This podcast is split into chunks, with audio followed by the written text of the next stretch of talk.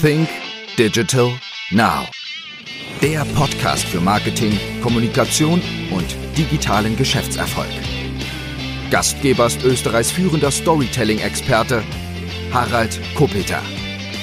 Hallo und herzlich willkommen zu einer neuen Ausgabe von Sync Digital Now. Mein heutiger Gast ist Professor Dr. Markus Hengstschläger und für alle, die Professor Markus Hengstschläger nicht kennen, darf ich ihn kurz vorstellen. Er studierte Genetik und forschte unter anderem an der Yale University in den USA. Er ist Vorstand des Instituts für medizinische Genetik an der MedUni in Wien. Des Weiteren leitet er den Think Tank Academia Superior. Er ist stellvertretender Vorsitzender des österreichischen Bioethikkommission und auch noch vieles, vieles mehr. Nebenher schreibt er Bücher, die allesamt zu Bestsellern geworden sind und er gibt immer wieder sehr inspirierende, spannende und auch mitunter sehr unterhaltsame Vorträge. Schönen guten Tag, Markus Engschläger. Hallo, grüß dich, servus. Vor mir liegt ein Buch, die Lösungsbegabung. Und wir sind gerade in einer Zeit, die sehr herausfordernd ist für viele jetzt einmal. Und äh, dieses Buch ist im Oktober 2020 erschienen. Das heißt, du hast schon ganz, ganz vieles mit eingearbeitet in diesem Buch über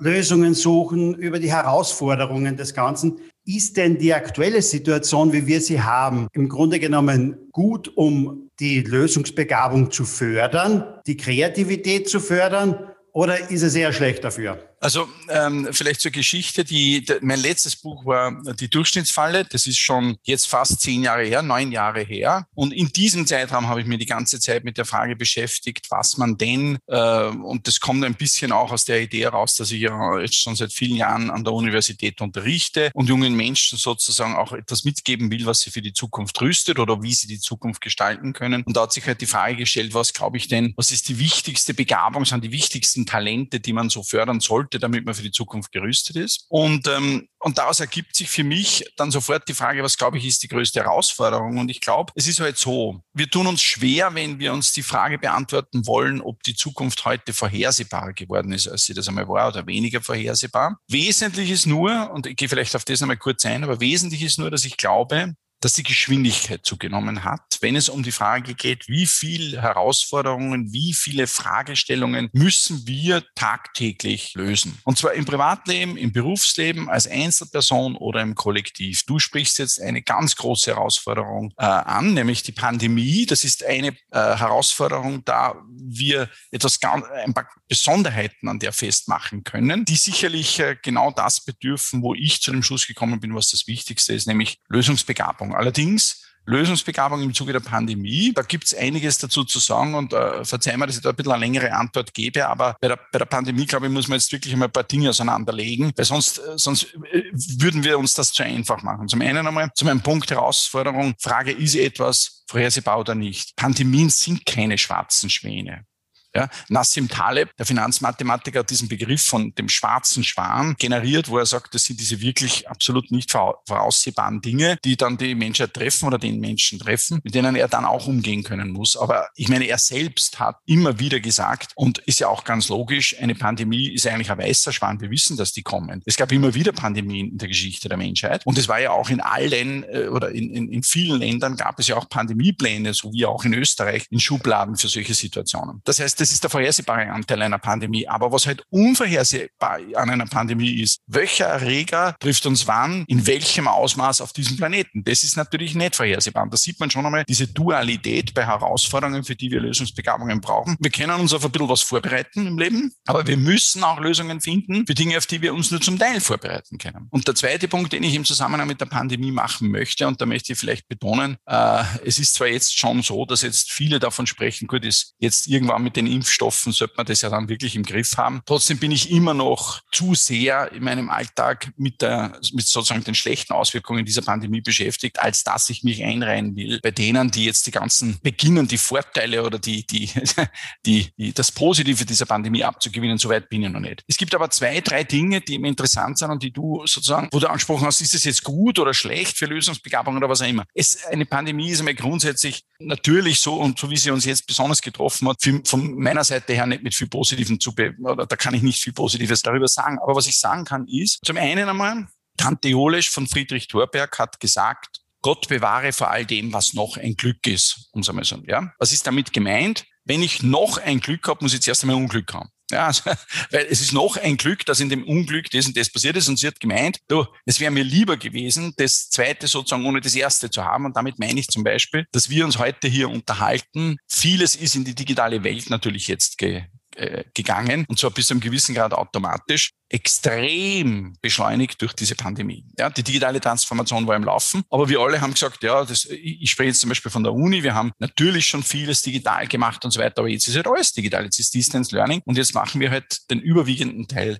äh, über diesen Weg. Und das Zweite, weil du sagst jetzt zur Lösungsbegabung gut oder schlecht. Kollektive Lösungsbegabung, und wir werden uns ja noch darüber unterhalten, was Lösungsbegabung überhaupt ist, aber kollektive Lösungsbegabung bedeutet, dass jede und jeder Einzelne einen Beitrag leisten muss, damit das in Gesamtheit funktioniert. Und das ist gerade bei so globalen Herausforderungen, Klimawandel, äh, Flüchtlingsthema oder eine Pandemie, unverzichtbar. Und was uns die Pandemie aber schon gezeigt hat, ist, wir leben in einer digitalen Transformation. Die Leute sprechen von künstlicher Intelligenz, Gentechnologie, den Entwicklungen äh, auf wissenschaftlicher Ebene auf höchstem Niveau. Und in Wirklichkeit haben wir ein Jahr lang gegen diese Pandemie nicht mehr gehabt als Abstand halten, Mund-Nasenschutz tragen, die Armbeuge genießen etc. Das heißt, die Kraft des Individuums zum, als Beitrag zu einer kollektiven Lösung. Dafür könnten wir, wenn wir wollen, wenn wir uns du und ich darauf einigen, könnte man sagen, das ist etwas, das hat uns die Pandemie in einer Art und Weise gezeigt und das sollten wir unbedingt mitnehmen, wenn es jetzt zum Beispiel ums Thema Klimawandel geht. Ich meine, wie oft hört man, ja, was kann ich da schon machen, nicht mein Beitrag, was ändert der? Viele sind einfach da,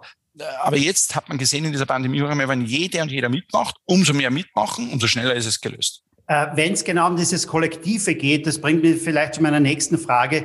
Ich habe gelesen und ich weiß jetzt nicht, war das eine Studie, eine Untersuchung oder nur die Wahrnehmung. Es ist in Unternehmen so, 15 Prozent der Mitarbeiter ziehen den Karren. 70 Prozent laufen im Grunde genommen neben diesen Karren her und 15 Prozent setzen sich auf diesen Karren noch oben drauf. Das funktioniert ja. ja so lange gut, solange ich auf der Ebene unterwegs bin. Aber wenn das Ganze mal ansteigt und ich muss auf den Berg rauf, dann funktioniert das einfach nicht. Dann bräuchte ich eigentlich mehr Leute, die den Karren ziehen. In der Wahrnehmung ist es allerdings so, wenn es einen Berg raufgeht, wollen sich noch viel mehr Leute auf diesen Karren raufsetzen. Also was haben wir bei diesen Mitläufern falsch gemacht, beziehungsweise wie, wie, können wir, wie können wir die im Grunde genommen vorne hinspannen? Das Modell, das ich sozusagen in dem Buch Die Lösungsbegabung entworfen habe, zielt nämlich genau auf deine Frage ab, nämlich auf die Frage, ob das jetzt in einem Unternehmen ist, ob das in einem Staat ist, ob das bei der konkreten Lösung von irgendeinem Thema ist, wo sich halt eine Gruppe bildet, die sozusagen an der Lösung dieses Problems interessiert ist, gemeinsam interessiert ist. Du hast natürlich völlig recht, da gliedern sich dann die Mitglieder dieser Gruppen, Mitarbeiterinnen und Mitarbeiter, die Bürgerinnen und Bürger in einem Staat, in verschiedene Gruppen. Lösungsbegabung steht für mich dafür, dass jeder Mensch grundsätzlich, so wie bei anderen Begabungen auch, ein gewisses Potenzial dafür hat. Da spielen Gene eine Rolle, frühkindliche Prägung, was auch immer, aber man muss es halt umsetzen. Wie du richtig sagst, einsetzen, zur Anwendung bringen. So. Und ich habe mir da sozusagen am, am, Ende, im letzten Kapitel des Buches, äh,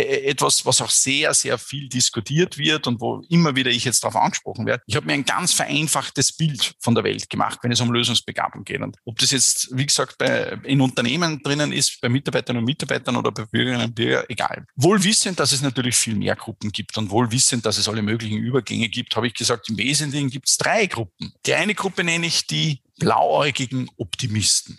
Wer sind die? Die blauäugigen Optimisten sagen, das stimmt, da ist jetzt ein Problem. Das Unternehmen hat ein Thema oder wir haben eine Pandemie. Die blauäugigen Optimisten sagen, das geht sich schon aus weil das ist sich immer ausgegangen. Das wird sie diesmal auch ausgehen. Und wichtig, das ist sie früher auch immer ohne meinen Beitrag ausgegangen. Also wird sie sich diesmal auch ohne meinen Beitrag ausgehen. Und wie du es richtig angedeutet hast, die gehen sogar noch einen Schritt weiter und die sagen, die werden das schon richten. Oder? Und mit die sind immer die anderen gemeint. Ja, ausnahmslos. Wir haben jetzt in der Pandemie zum Beispiel ganz, ganz starke Fokussierung bei die anderen auf Politik und Wissenschaft. Ja, also die müssen jetzt einmal was machen, ja, damit es wieder vorbei ist. So sehen das die blauigen Optimisten. Äh, da gibt es übrigens sogar eine extreme, ähm, ja, extreme äh, Entwicklung bei blauigen Optimisten. Ich sehe das ein bisschen so. Es gibt so aus dem Silicon Valley, ist herübergeschwappt jetzt so in den letzten Jahren die Idee der Homo sapiens, den es jetzt seit etwa 300.000 Jahren auf dem Planeten Erde Gibt, der wird demnächst durch die Konvergenz aus künstlicher Intelligenz und Gentechnologie, Biotechnologie, wird der zu einem Homo Deus. Ja, und dieser Homo Deus, der wird unendlich leben, der wird nie mehr krank sein, der wird immer guter Laune sein und der wird für jedes Problem eine Lösung aus dem Ärmel schütteln. Also zusammengefasst, und das haben wir ja sehr schön in der Pandemie auch gesehen. Die Wissenschaft kann und will es nicht. Das Individuum von der Eigenverantwortung gegenüber seiner eigenen Gesundheit, dem Unternehmen, in dem man arbeitet oder dem Planeten, auf dem man lebt, zu entheben. Das kann die Wissenschaft nicht. Sie wollte es aber auch nie. Die Wissenschaft trägt diesen Beitrag bei, aber eben ohne das Individuum funktioniert nichts. Und daher müssen blauäugige Optimisten in einem Unternehmen sich aus der Mitmachkrise verabschieden und mitmachen. So, und dann gibt es die zweite Gruppe, die ist auch in der Mitmachkrise. Auch die kennst du gut, wir alle. Das sind die eingefleischten Pessimisten. Weil die sagen nämlich, das geht sich nicht aus. Und wenn es sich diesmal noch einmal ausgeht, das nächste Mal geht es sicher nicht mehr aus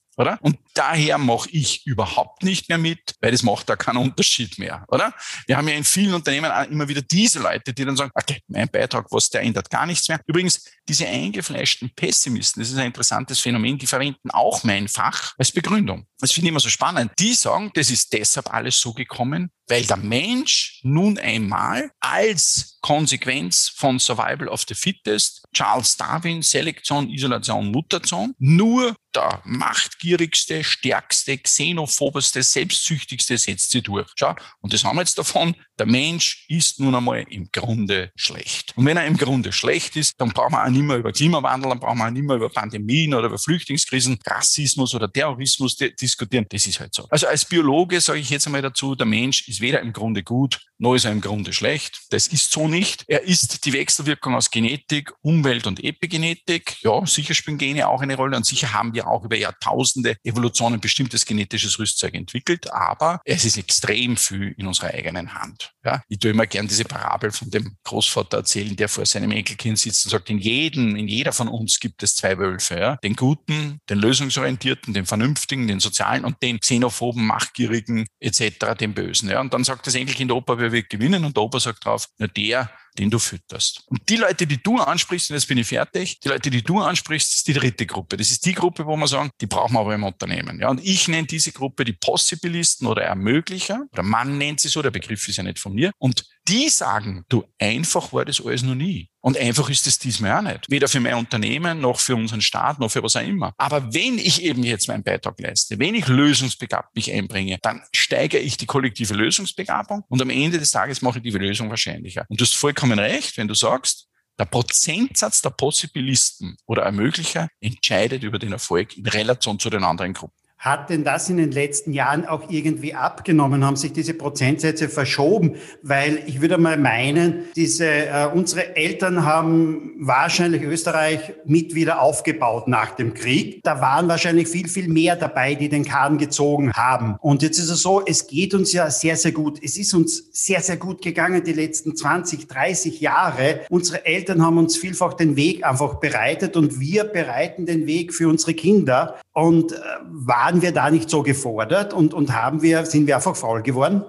Du hast zwei sozusagen Schienen jetzt angesprochen aus meiner Sicht. Die eine ist einmal, dass wir uns vor Augen führen, einfach war es für den Homo sapiens eigentlich noch nie so wirklich. Ja, also die Leute stellen sich das jetzt alles so vor, bisher war alles super, weil jetzt ist die Pandemie. Ich meine, du hast jetzt ein großes Thema, nämlich den Krieg angesprochen. Ich meine, das ist kein Vergleich, der zulässig wäre. Das ist eine so viel extrem fürchterlichere Situation als diese Pandemie. Also man darf ja nicht vergessen, wenn wir durch diese Pandemie sind, dann bauen wir wieder auf. Natürlich ist das ein enormer Rückschlag. Natürlich natürlich ist es vor allem wirtschaftlich, auch gesundheitlich, äh, physisch und psychisch, was auch immer, mit enormen Konsequenzen verbunden. Aber ich glaube, mit einem Krieg sollte man das nicht vergleichen. Und du hast vollkommen recht, es gab eben schon ganz andere Herausforderungen für die Menschheit. Erster Punkt. Zweiter Punkt, auch das heißt, das ist die zweite Schiene, die du angesprochen hast. Was hat der Mensch mit seiner Lösungsbegabung nicht schon alles erreicht? Also man muss ja nur Hans Rosling, Factfulness oder Stephen Pinker, Enlightenment Now oder eben auch in meinem Buch nachlesen. Ich habe ja all diese Zitate drinnen, wo ich beschrieben habe, was so viel besser geworden ist. Denk an Gesundheit, denk an Gerechtigkeit, denk an das Bildungsniveau auf dieser Welt. Ja. Es ist so vieles so viel besser geworden, weil die Lösungsbegabung des Menschen aktiv ist. Das heißt, wir können es. Ja.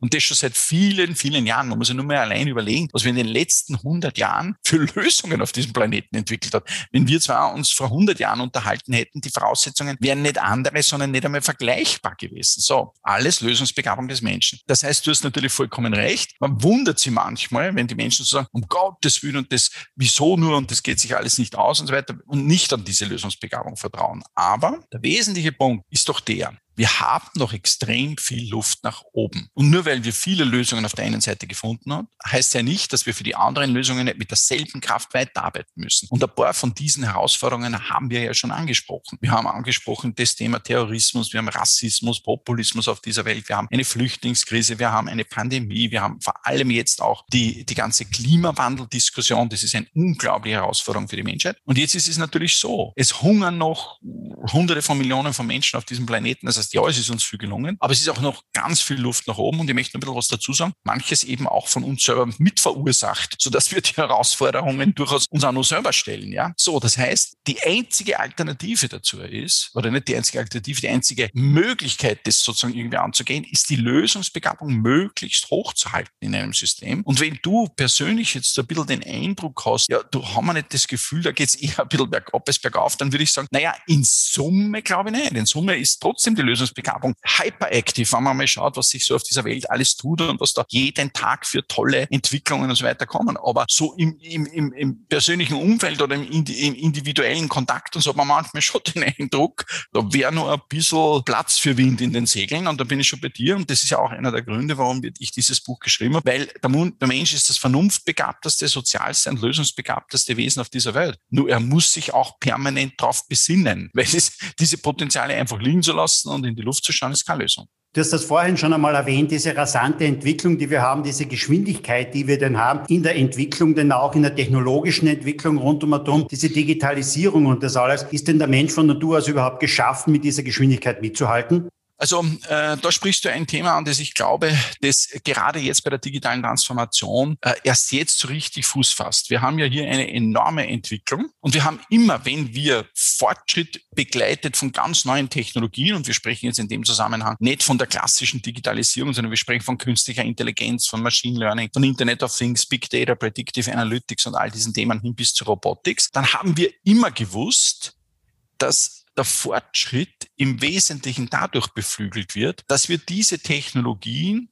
zum Vorteil verwenden und die Nachteile oder die eventuellen Risiken gleichzeitig mitdiskutieren und regulieren. Das heißt, was wir brauchen, ist eine ganz gezielte ethische Diskussion bei jedem Fortschritt, bei jeder neuen Technologie. Und ich kann da selber aus meiner ganz persönlichen Erfahrung sprechen. Äh, Gentechnologie oder Genetik ist so ein Thema, bis heute noch. Das ist ja nicht, das ist bis heute. Wir haben, wir haben im 2020er Jahr der Nobelpreis ist gegangen an Emmanuel Charpentier und Jennifer Doudna für die Entwicklung äh, von CRISPR-Cas9, von Genome Editing. Das ist eine Methode, wie man die Gene da von Pflanzen, Tieren und Menschen verändern kann. Und jetzt müssen wir uns fragen, wie weit gehen wir? Ja, was tun wir da? Was werden wir da tun in den nächsten zehn Jahren? Was werden wir tun in den nächsten 100 Jahren? Werden wir äh, Menschen in ihrer Gesamtheit genetisch verändern? Ja, also wie es zum Beispiel äh, in China ja äh, vor zwei Jahren schon passiert ist bei, bei zwei Kindern. Wohl ist der Wissenschaftler zurzeit im Gefängnis, aber es ist passiert. Man muss immer fragen, so. Und daher vielleicht einmal der eine Punkt, der ganz, ganz wichtig ist. Wenn wir über Fortschritt nachdenken, müssen wir uns bewusst sein, dass jede Technologie, die wir haben, jede neuen Errungenschaften, aber per se aus meiner persönlichen Sicht moralisch, ethisch neutral ist die ist einmal neutral. Du hast ein Messer, du kannst mit einem Messer Brot schneiden, sehr sinnvolle Dinge tun. Du kannst auch wen damit ermorden. Das ist, es geht nicht darum, was das Messer ist, sondern es geht darum, was wir Menschen damit tun. Und Bill, weil du das ansprichst, möchte ich da mein ganz persönliches Gefühl einfließen lassen. Die ethische Diskussion um die Frage digitale Transformation, künstliche Intelligenz, wir mal ein paar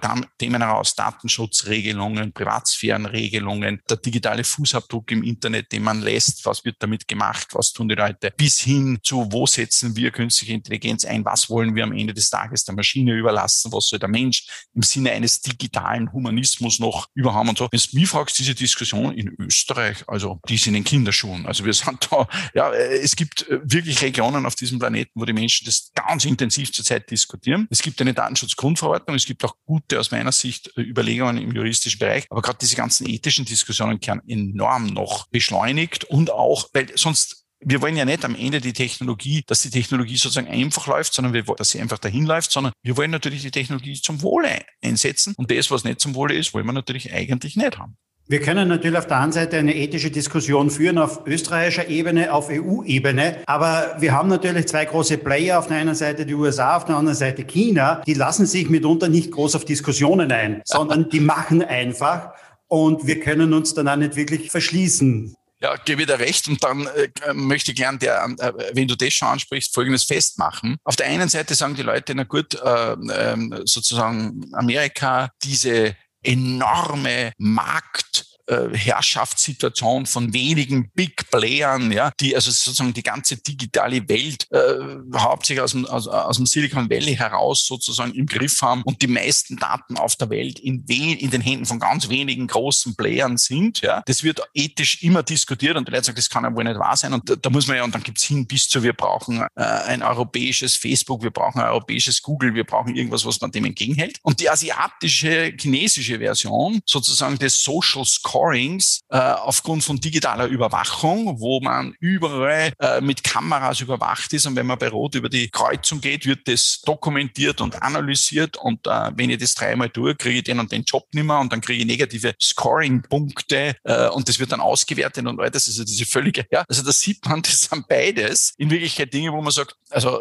man will das nicht und man will das nicht haben. So, jetzt ist aber die Frage, was will man haben? Und wir haben in Europa eine Datenschutzgrundverordnung, aber wir haben in Europa noch nicht genau die Antwort auf das, was wollen wir eigentlich haben. Natürlich wollen wir diese Technologien nutzen. Ich bin zum Beispiel gerade auch in meinem Fach der Meinung, dass künstliche Intelligenz, das wird für die Patientinnen und Patienten, die wir betreuen im Zusammenhang mit genetischen Erkrankungen, ein enormer Durchbruch. Das ist der nächste Riesenschritt und gerade diese Konvergenz, das Zusammenführen von meinem Fach äh, von Genetik, äh, medizinischer Genetik gemeinsam mit künstlicher Intelligenz, das Auswerten von Genomen über künstliche Intelligenz wird uns Informationen geben können zur Entwicklung von neuen Therapien, von Prognosen und alles. Das ist ganz sicher, das ist jetzt gerade im, im beginnen und das wird die Welt einmal ordentlich verändern. Klar, auch dem Ganze. Wir sprechen von Präzisionsmedizin mittlerweile ganz spezifisch für jede Patientin und jeden Patienten Therapien zu entwickeln. Aber ja, du hast vollkommen recht. Ich meine, die einen machen so, ne, die anderen machen so und wir müssen uns jetzt fragen, wo wollen wir hin? Das wollen wir nicht wirklich, das wollen wir. Und genau das meine ich. Wir müssen uns sozusagen ganz intensiv damit auseinandersetzen. Was wollen wir? Und ich meine, ganz interessant, den Punkt darf ich noch machen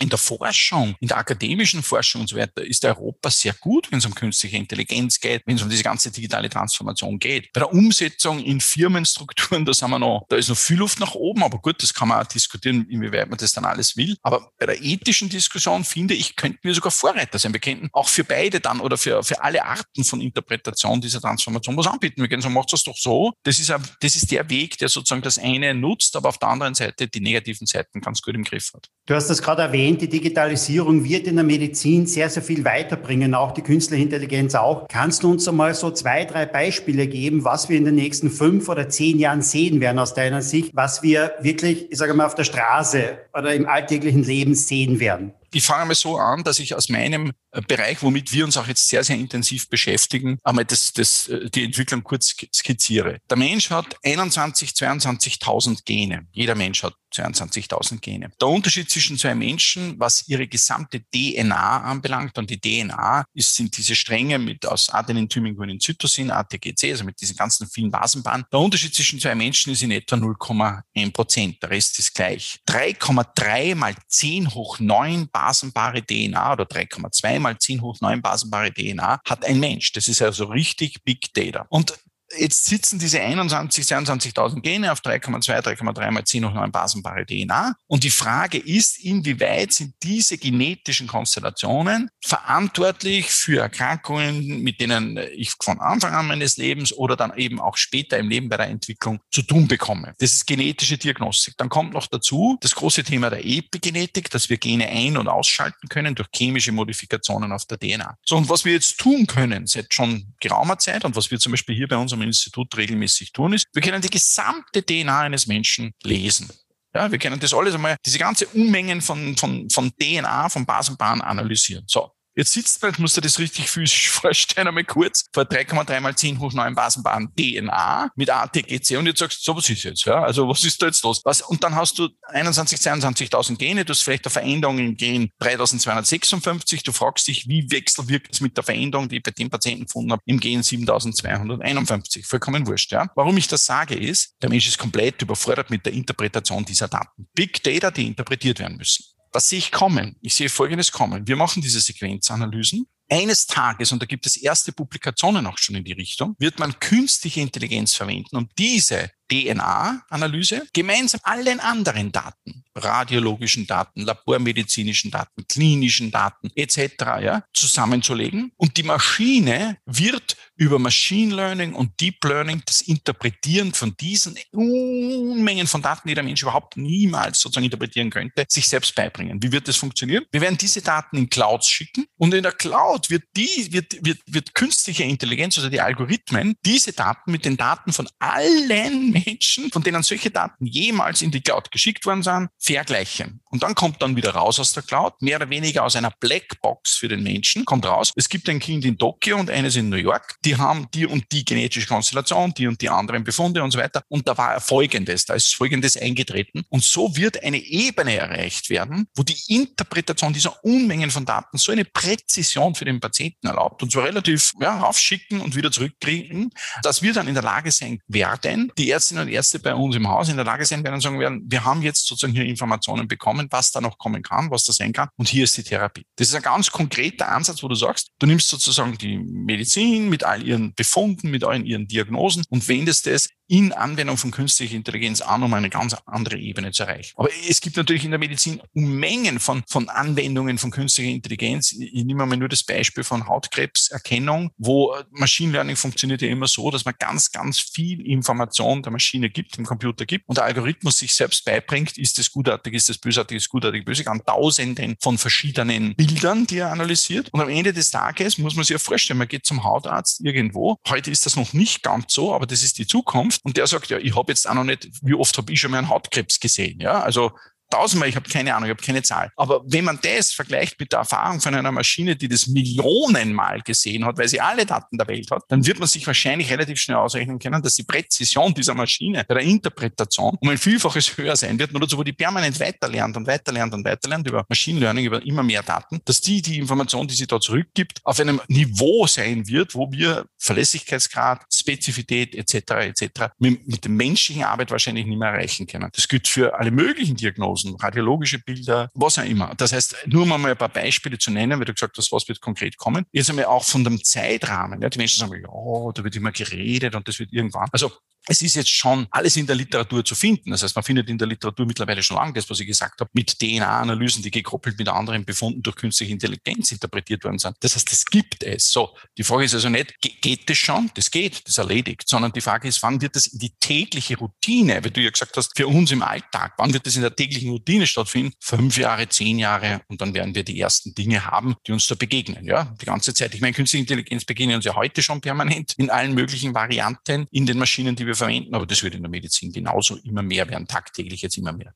Wir sind in einem Zeitalter, wir nennen es das Internet of Things. Du nennst in deinem Buch drinnen, wir sind bereits im Übergang von Internet of Things zu Internet of Things and Human Beings. Wie meinst mhm. du das? Also das ist äh, ein Ansatz, der jetzt gerade aus dem Silicon Valley ganz, ganz stark kommt, dass man die Schnittstelle Mensch-Maschine wirklich noch einmal auf einer anderen Ebene betreibt. Da gibt es ganz viele Firmen, die sich mit der Frage beschäftigen, inwieweit man den Menschen und die Daten des Menschen äh, sozusagen direkt mit der Maschine verbindet. Jetzt muss man mal sagen, was ist denn aus meiner Sicht der erste Ansatz, das, was ich nenne Internet of Things and Human Beings? Naja, wenn ich zum Beispiel eine Uhr am Handgelenk habe, die alles Mögliche misst von mir, ja, und dieses, diese Messdaten des Menschen, des Homo sapiens, also Blutdruck bis hin zu wie viel Meter bin ich gegangen, was habe ich getan, gleich automatisch mit einer Maschine verbindet und mir dann auch gleich automatisch Auswertungen und so weiter macht. Das kann gehen bis zu, dass dann im nächsten Schritt dann diese Maschine gleich automatisch mit dem Gesundheitssystem so vernetzt ist, dass im Falle, dass äh, das Armgelenk die, die Maschine sagt, da stimmt was ganz grundsätzlich nicht, schon irgendwo ein Bett für mich reserviert wird. Ja, also nur mal um diese ganz einfache. Aber ich gebe da sozusagen eine viel extremere Schnittstelle. Ähm, es gibt jetzt äh, gar nicht so wenig Ideen darüber, äh,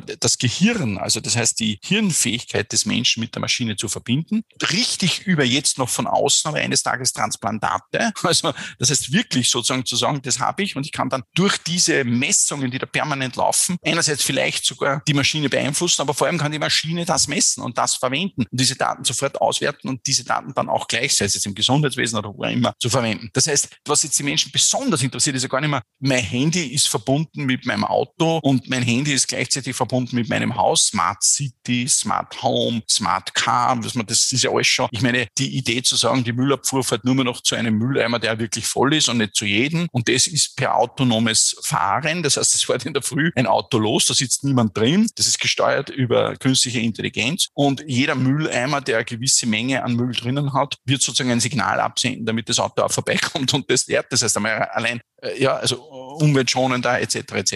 Das ist Internet of Things und da gibt es ja tausende Möglichkeiten von Internet of Things. Ja? Äh, und, äh, aber wenn man dann sagt, und jetzt kommt der Mensch in die Schnittstelle auch noch dazu und der ist sozusagen nur mehr nichts anderes als Teil auch so eines Netzwerkes, dann spreche ich von Internet of Things and Human Beings, weil bisher haben wir immer davon gesprochen, die Maschinen sind vernetzt, aber wir werden immer mehr mit diesen verschiedenen Maschinen selbst vernetzt sein und dieses Netzwerk ist nochmal von einer anderen Ebene und auch hier ganz wichtig, ethische Diskussion. Was wollen wir? Kommen wir nochmal zurück zum Titel deines Buches. Es nennt sich ja die Lösungsbegabung. Du bist, glaube ich, Vater zweier Kinder. Ich bin Vater zweier Kinder. Wir wollen natürlich immer unsere Kinder denn auch fördern und fordern. Wie können wir denn diese Lösungsbegabung fördern?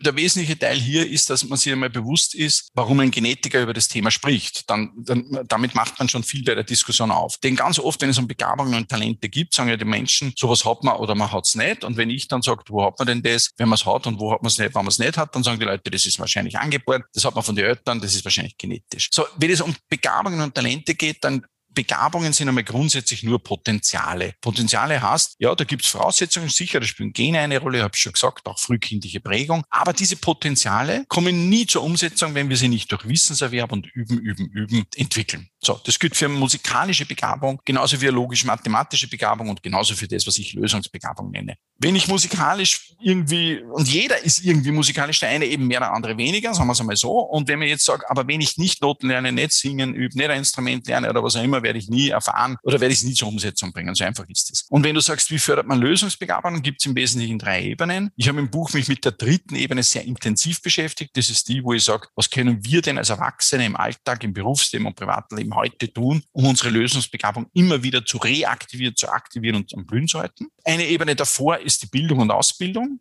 Dort bin ich halt der Meinung, dass wir für Lösungsbegabung das reine Wissen der Transfer von reinem Wissen nicht reicht, sondern wir brauchen eine Unmenge an, was ich nenne, ungerichteten Kompetenzen, also kritisches Denken, kreatives Denken, ähm, äh, soziale Kompetenz, Teamfähigkeit, inter und interpersonelle Intelligenz, Ethik, Resilienz und emotionale Intelligenz und vieles mehr. Und wir müssen extrem darauf achten, dass nicht nur Wissenstransfer stattfindet, sondern gerade das Fördern der so unverzichtbaren, ungerichteten Komponenten, die dann am Ende erst Lösungsbegabung entwickeln. Und das Wesentliche, was du ansprichst, ist, aber wir sollten noch früher anfangen. Wir sollten eigentlich bei den Kleinstkindern anfangen. Und da sehe ich großes, großen Bedarf der Diskussion. Wir neigen in unserer Gesellschaft Gesellschaft extrem dazu, gerade als Eltern, jetzt hast du uns als Väter angesprochen, dazu zu sagen, meine Kinder sind schon wachsen, schon lang, aber ich sage, Kleinstkinder, die Lösungsfindungsprozesse laufend abzunehmen. Also immer, wenn da irgendein Problem auftaucht und wir kennen die Lösung, sagen wir, tu gar nichts. So, das ist die Lösung, mach das. Wir wollen nicht, dass die Kinder auf die heiße Herdplatte greifen. Ja, klar, daher logisch. Aber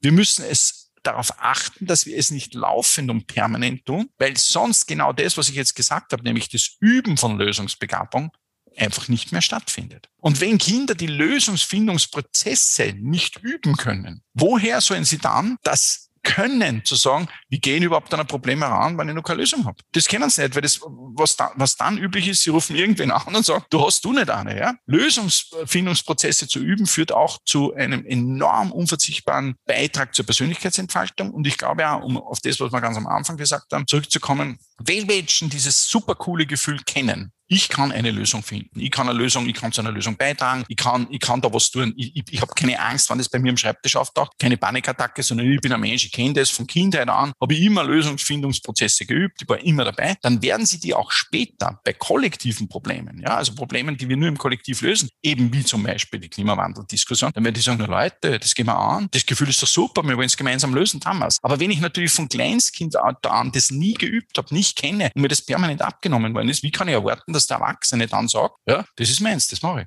Das heißt, wir als Eltern sollten uns vielfach einfach zurückhalten, oder?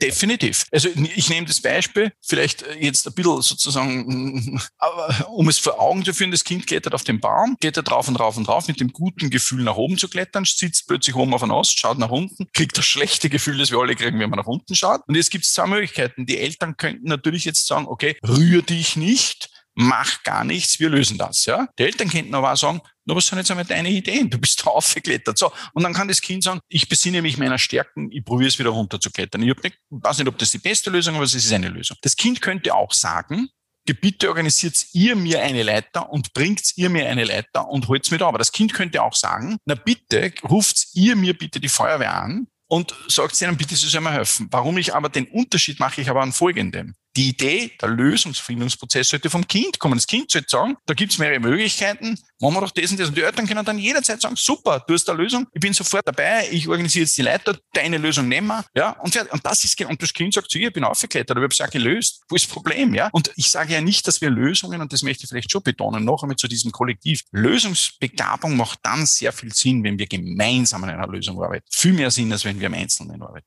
Ich habe in deinem Buch auch gelesen noch, dass du äh, den Philosophen Immanuel Kant zitierst mit den Worten, was kann ich wissen, was soll ich tun, was darf ich hoffen? Mhm. Vielleicht magst du uns dazu noch ein bisschen was sagen, wie du auf das gekommen bist oder warum du das denn drinnen genau. zitierst. Genau, also das Entscheidende mit dem, was darf der Mensch oder beziehungsweise was soll der Mensch? Ja? Das ist ja die Frage, die wir uns jetzt gerade im Zusammenhang mit ganz, ganz vielen Themen aktuell stellen. Nämlich, wir haben neue Technologien, und zuerst einmal muss sich der Mensch fragen, was sollen wir mit diesen neuen Technologien tun? Also wofür sollen wir sie einsetzen, wofür sollen wir sie nicht einsetzen? Was sollen wir lieber lassen? Und ein bisschen unter dem Motto, nicht alles, was machbar ist, soll auch gemacht werden. So, und wenn ich zu dem Schluss gekommen bin, sich auch mit der Frage zu beschäftigen, was darf dann der Mensch? Das heißt, wie regeln wir das? Welche Gesetze machen wir? Wofür brauchen wir überhaupt Gesetze? Brauchen wir für alles Gesetze? Und ich finde gerade diese Diskussion jetzt, das ist auch sozusagen in der Pandemie in einem ganz besonderen Ausmaß für uns gestanden, weil was soll, was ist gut, was ist gescheit, um diese Pandemie sozusagen zu bewältigen? Das ist diese eine Frage. Und dann die Umsetzung dessen,